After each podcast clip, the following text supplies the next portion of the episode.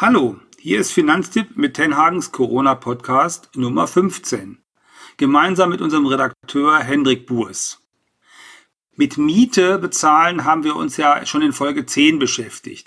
Heute eine andere Facette der eigenen vier Wände oder die, die vielleicht mal die eigenen werden sollen. Wir sprechen nämlich über den Immobilienmarkt an sich, also über die Frage, ob ihr jetzt noch was mieten solltet, ob ihr was kaufen solltet, ob ihr vielleicht schon zu teuer gekauft habt, aber auch darüber, wie das eigentlich ist, wenn man in Zeiten von Kontaktverbot einen Umzug organisieren muss.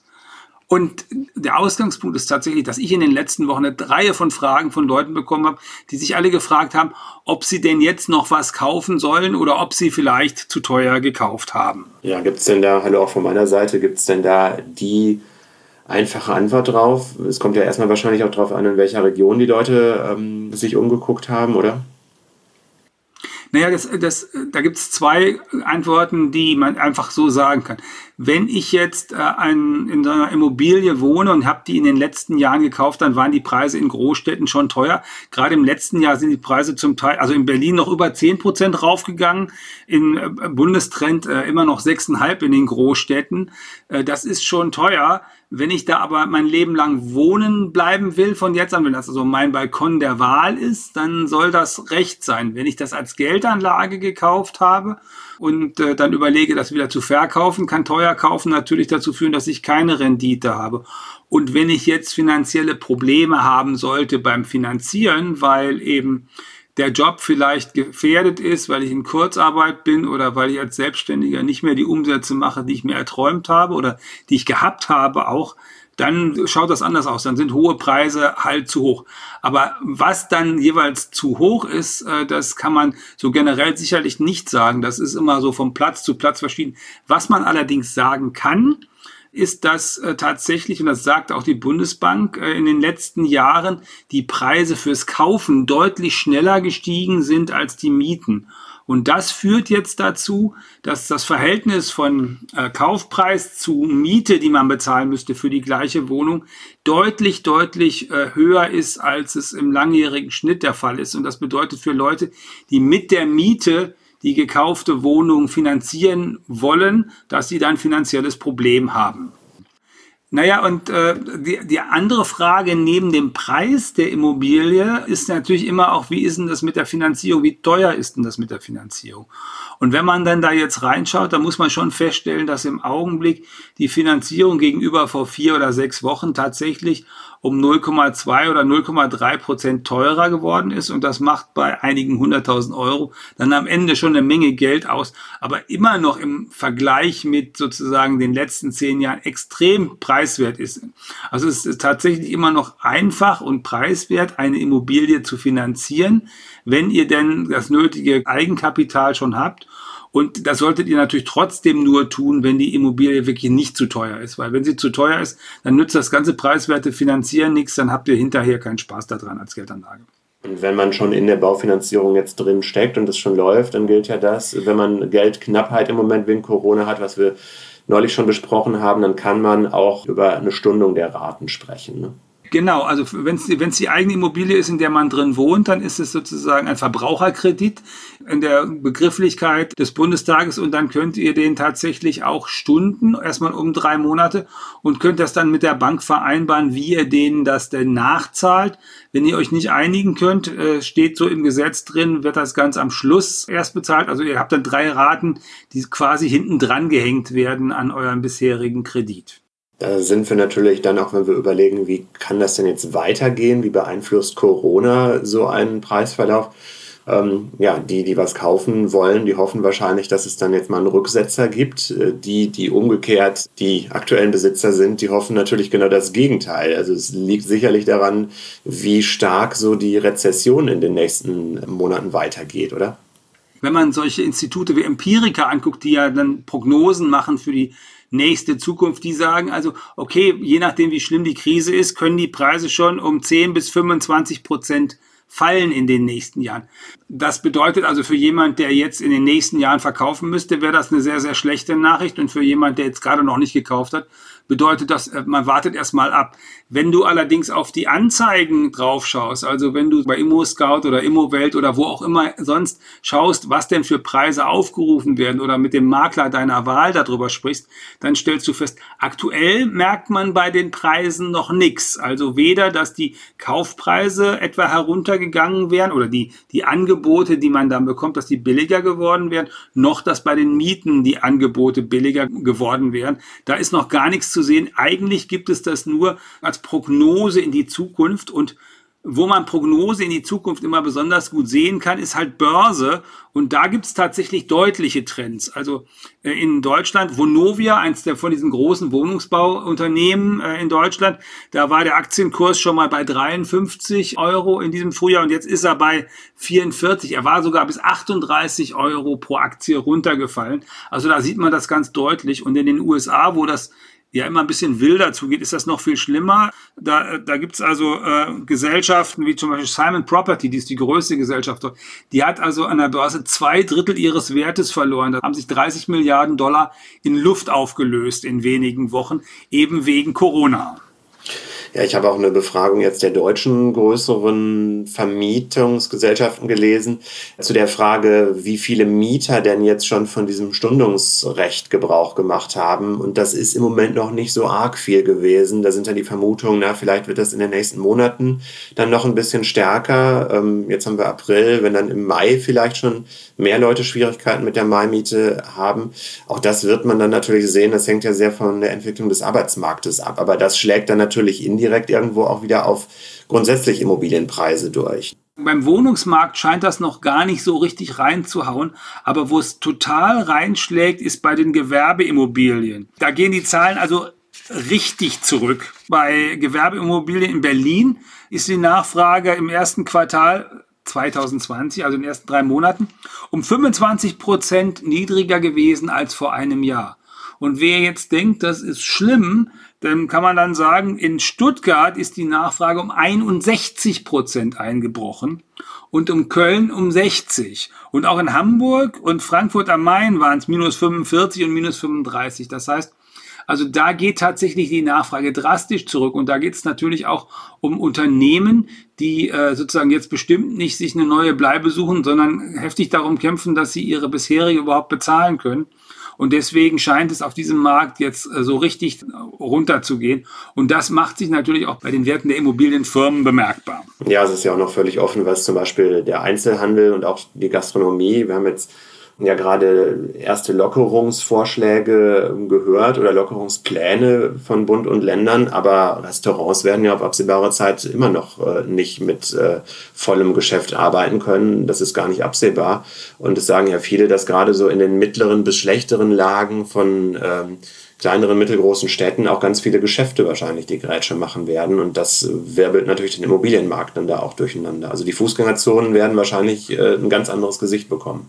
Genau, also ich bin jetzt heute nochmal losgegangen und habe sagen bei einer der Kneipen um die Ecke vorher Mittagessen bestellt und abgeholt. Hat auch wunderbar geklappt, hat auch tatsächlich ausgezeichnet gemundet. Das äh, Steak war ordentlich geklopft, kann man nichts gegen sagen, äh, aber der, der Preis war so niedrig, damit werden die nicht überleben können. Einen gegenläufigen Trend gibt's allerdings, das ist ganz interessant.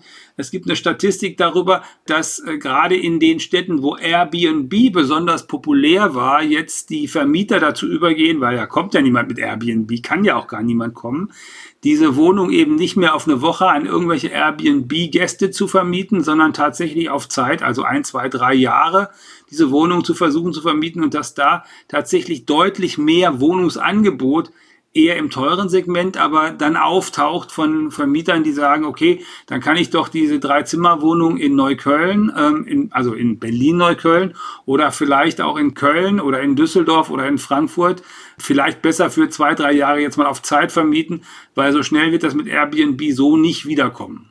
Das ist interessant. Also da wird dadurch, dass die Gesellschaft insgesamt ein bisschen weniger mobil ist gerade oder deutlich weniger mobil ist, wird dann doch der Immobilienmarkt fast ein bisschen breiter, zumindest in den Hotspots. An der Stelle wird er ein bisschen breiter. Ist ja dann auch gut, wenn dann Leute, die dringend eine Wohnung suchen, auch eine finden können.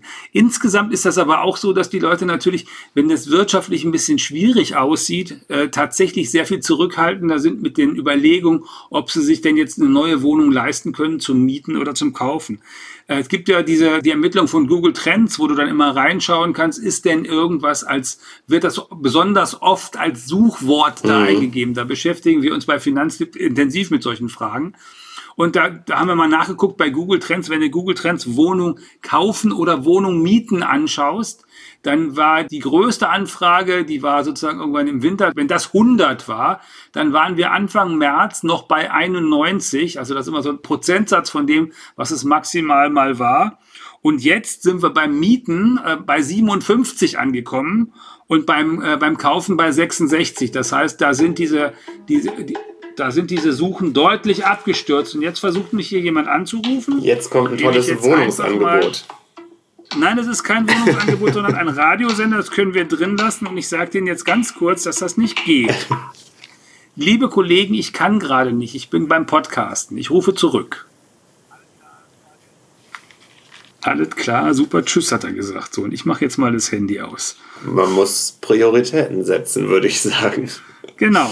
Äh, wo waren wir? Also das Suchvolumen sowohl ähm, Mietinteressenten als auch Kaufinteressenten ist zwischen zwei Drittel und der Hälfte fast nur noch im Moment. Der kann man irgendwo nachvollziehen, oder? Wenn ich nicht weiß, wie ich nächsten Monat meine Brötchen verdiene, dann suche ich mir nicht eine größere Wohnung. Dann denke ich erstmal auch nicht darüber nach, eine Wohnung zu kaufen, weil äh, da fragt mich ja schon die Bank, äh, wie ist denn das? Können Sie das eigentlich finanzieren? Und wenn ich dann sagen muss, ah, ich bin gerade in Kurzarbeit, dann könnte das sein, dass das beim Finanzieren vielleicht dann doch das ein oder andere an Problemen mit sich bringt.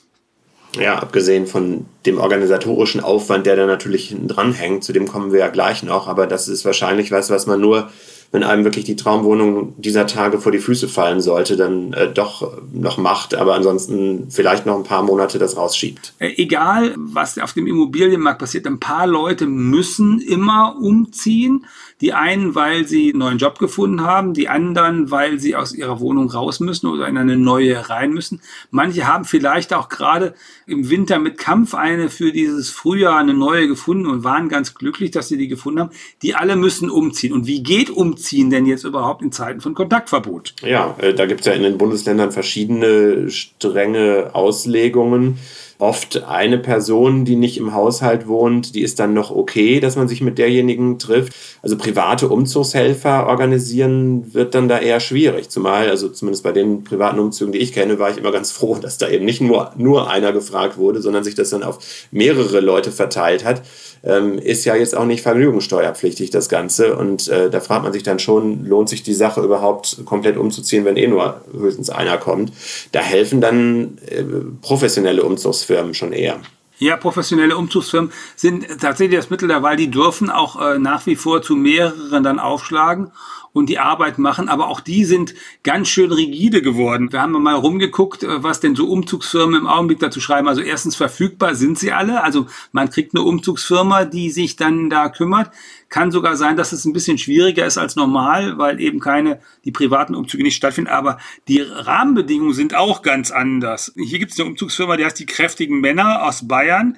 Die schreibt doch, wir werden jedoch keine Vorortbesichtigung zur Angebotserstellung mehr durchführen. Also die kommen nicht mehr vorher nach Hause und gucken, wie viele Kartons werden denn da eigentlich gebraucht und wie viele starke Männer brauchen sie, um das Sofa und das Klavier die Treppe runterzukriegen. Hm. Und sie sagen stattdessen Videobesichtigung via WhatsApp oder FaceTime könne man machen. Und wenn der Umzug dann stattfindet, also das finde ich echt der Hammer, steht da, Umzüge werden ohne Beisein des Kunden durchgeführt. Hierbei wird im Vorfeld ein Raum abgesprochen, der als Barriereraum dient. Kunden werden in diesem Raum sich aufhalten müssen, während die Mitarbeiter den Umzug durchführen. Sollte es keinen Raum dafür geben, müssen Kunden draußen beziehungsweise im Auto warten. Das ist, ja, das ist schon ganz schön hammerhart. Das ist ja irgendwie nachvollziehbar. Ähm, vielleicht ist es auch insgeheim der Traum des ein oder anderen äh, Umzugshelfers, weil man dann ja einfach das ganze Genörgel und so sich mal erspart. Keine nervigen, nörgelnden Kunden, aber, stimmt aber schon. Aber wenn man ernsthaft, das ist natürlich ein herber Einschnitt. Also wenn ich mir vorstelle, da jetzt ein konkreter Umzug, äh, die schreiben dann auch dabei, bitte immer erreichbar sein übers Handy bei Rückfragen. Aber das kann im Detail natürlich trotzdem zu einem größeren Chaos führen. Also ganz so streng sind die bei Zapf, äh, also dem großen Berliner Umzugsunternehmen und auch bei Hansetrans nicht, aber das fand ich schon ziemlich hart. Was wir aber auch noch gefragt haben, weil, also ich zum Beispiel habe als Student damals auch Umzugshilfe gemacht. Und da gab es an der Universität so eine von, vom Studentenwerk so eine Art Firma, wo man sich dann anmelden konnte als williger Helfer und dann hat, haben die dann irgendwelche Truppen zusammengewürfelt, die auch Umzüge gemacht haben. Sowas gibt's nach wie vor. Also wir haben nachgeguckt, es gibt eine Reihe von solchen studentischen Umzugshelferfirmen, Studenten to go Umzugshilfe, studentische Umzugshelfer Berlin, studentische Umzugshilfe. Also da kann man nach wie vor suchen und die kommen auch und die sind auch nach wie vor am am Start und die sind dann vielleicht ein bisschen preiswerter, wenn es denn ein kleiner Umzug ist und wenn man keine teuren Vasen hin und her trägt. Wobei ich glaube, eine Haftpflichtversicherung haben die auch. Und gerade im Moment ist es ja eher so, dass viele Leute ganz froh sind, wenn sie sich nebenbei noch was verdienen können. Und ähm, dann kann man das sicherlich über so einen Umzugshelfer ja, organisieren und kanalisieren. Ja, genau. Das ist, das ist vielleicht auch gerade für die Studierenden, denen der 450-Euro-Job weggefallen ist, weil der wird nicht ersetzt, da gibt es kein Kurzarbeitergeld und solche Sachen gibt es ja alles nicht. Ist das eine Möglichkeit, vielleicht sich da nochmal zu verdingen und zu fragen, ob man tatsächlich da vielleicht sogar mehr Nachfrage hat, weil eben diese privaten Umzüge ja nicht stattfinden können? Ich glaube, fast das Interessanteste an dieser ganzen Materie, was ich gesehen habe, ist, dass nicht nur die Wohnungsbesichtigung von einem Umzug jetzt so virtuell stattfindet, sondern auch die großen ähm, ja, Immobilienmakler dann ihre Top-Immobilien jetzt so virtuell auch anpreisen, wo man dann vielleicht über Drohnenbilder was sehen kann oder so eine 3D-Animation. Also nicht, dass ich da jetzt konkret das Kleingeld für hätte, aber schick ist sowas natürlich schon. Die Not macht an der Stelle dann auch technisch sehr erfinderisch. Ja, ich, äh, es gibt sogar ImmoScout teilt dazu mit, dass wenn man diese, diese virtuellen sozusagen Besichtigungen, die man ja dann just in time quasi machen kann, wenn man die anbietet als, äh, als Vermieter oder als Makler, der sich darum kümmert, dass die Zahl der Anfragen um 40 Prozent höher ist als normalerweise. Also das heißt, das, das setzt sich an der Stelle auch durch.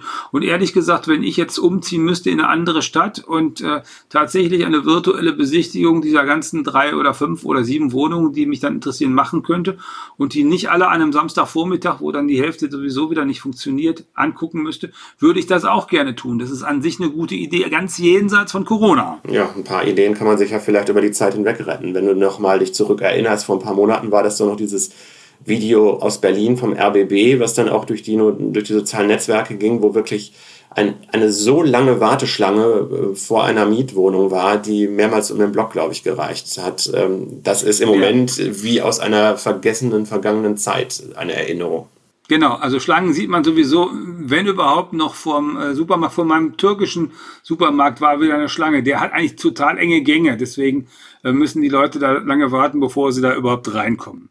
So, also jetzt haben wir das mit dem Umziehen und dem Immobilienmarkt ein Stück weit verhackstückt für euch. Die Botschaft des Tages an der Stelle ist eigentlich relativ eindeutig. Also wenn ihr könnt, ist die Botschaft abwarten und Tee trinken. Und wenn ihr jetzt dann doch umziehen müsst äh, oder dürft, dann beauftragt eine Firma. Das sollte gehen, äh, das funktioniert auch. Ihr müsst euch darauf gefasst machen, dass die mit etwas anderen äh, Vorstellungen sozusagen, was die Präsentation ihrer Leistung ankommt, wie sonst. Aber im Prinzip funktioniert das. Wir wünschen euch dabei, wenn ihr es müsst, auf jeden Fall alles Gute. Könnt uns gerne natürlich die Erfahrungen auch mitteilen, entweder an redaktion.finanztipp.de per E-Mail oder ihr kommentiert bei unseren Kanälen auf Twitter, Instagram oder Facebook. Genau, also alle Kratzer, die ihr bebildern könnt oder heruntergefallene Vasen, erst einmal fotografieren für Finanztipp, bevor ihr die Sachen wieder zusammenfegt. Und vielleicht dann auch dazu schreiben, ob die Firma das äh, dies hat fallen lassen, dann anschließend auch ordentlich bezahlt hat. Wir hoffen, dass euch das jetzt gefallen hat und dass das Inspiration war. Und wenn es so war, dann abonniert uns doch bitte bei Spotify, bei Apple Podcast und bei den ganzen anderen Pod, äh, ähm, Plätzen. Ansonsten gilt natürlich auch diesmal, bleibt gesund und äh, ein bisschen mit Vorfreude auf die nächsten Tage. Wir werden uns nächsten Tage nochmal mit dem Reisen beschäftigen euch sagen, wie ihr das da alles machen könnt, weil der bayerische Ministerpräsident, der uns ja ans Herz gewachsen ist in der Krise, hat ja nun gestern gesagt, wir sollen, also da wir immer noch nicht so richtig reisen können, wir sollen uns mal darauf einrichten, dass wir in diesem Jahr in Deutschland verreisen. Wenn Mecklenburg-Vorpommern und Schleswig-Holstein die Grenzen wieder aufmachen, ja gerne, vielleicht sogar auch nach Bayern, mal gucken. Und äh, aber was ihr jetzt erstmal machen könnt, damit ihr das Geld, was ihr vielleicht schon in eine Reise reingesteckt habt und was ihr noch nicht zurück habt, damit ihr das doch noch zurückbekommt, da können wir dann in den nächsten Tagen mit euch drüber reden. Genau, äh, das Thema ähm, steht uns dann als nächstes bevor und bis dahin wünschen wir euch eine gute Zeit. Wir, das sind Henrik Burs und Hermann Josef Tenhagen. Bleibt gesund.